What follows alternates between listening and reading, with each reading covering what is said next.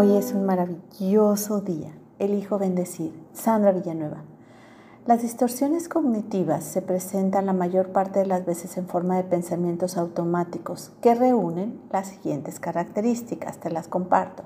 Una, son mensajes específicos y discretos. Dos, a menudo parecen taquigrafiados, compuestos por muy pocas y esenciales palabras o una imagen visual breve. Tres, los pensamientos automáticos, no importa lo irracionales que sean, casi siempre son creídos. 4. Se viven como espontáneos, se introduce de golpe en la mente. 5. A menudo se expresan en términos de habría de, tendría que o debería. 6. Tienden a dramatizar y catastrofizar. 7.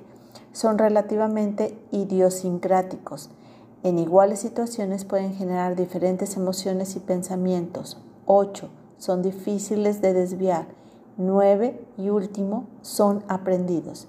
La primera enumeración de las distorsiones cognitivas la realizó Albert Ellis y fue ampliada dicha lista por Aaron Beck.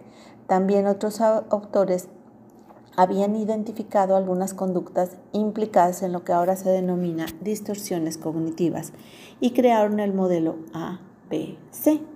A de acontecimiento, B de belief en inglés, español, creencia y C de consecuencia emocional.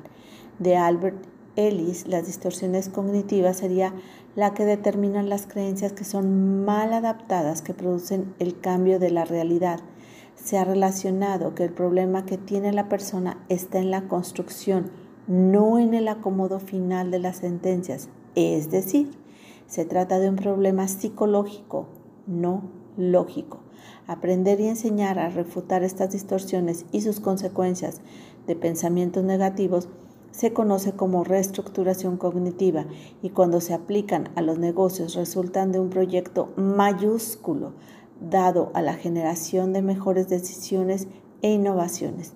Las distorsiones cognitivas generalmente generan, primero, pensamientos automáticos, dos, error en el procesamiento de la información, tres, son creencias que disparan pensamientos y estos generan emociones, cuatro, impiden una correcta adaptación al entorno, cinco, provocan malas decisiones, seis, evitan la objetividad y último, siete, dificultan o hasta impiden la adquisición de nuevo conocimiento.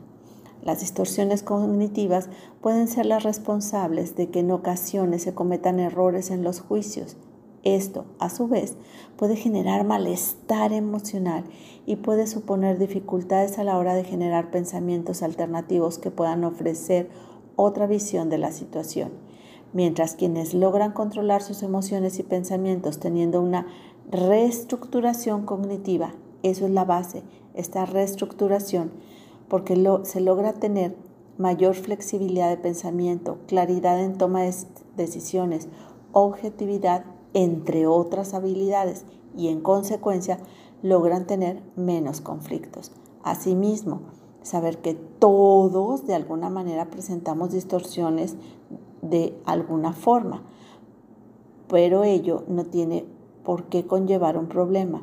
Es cuando éstas nos producen rigidez en la forma de pensar, así como cuando nos generan situaciones negativas, cuando debemos prestar atención en las mismas, o sea, prestar atención en lo positivo de la vida, en la alegría de la vida, en el trascender de la vida, en ser felices, plenos y satisfechos.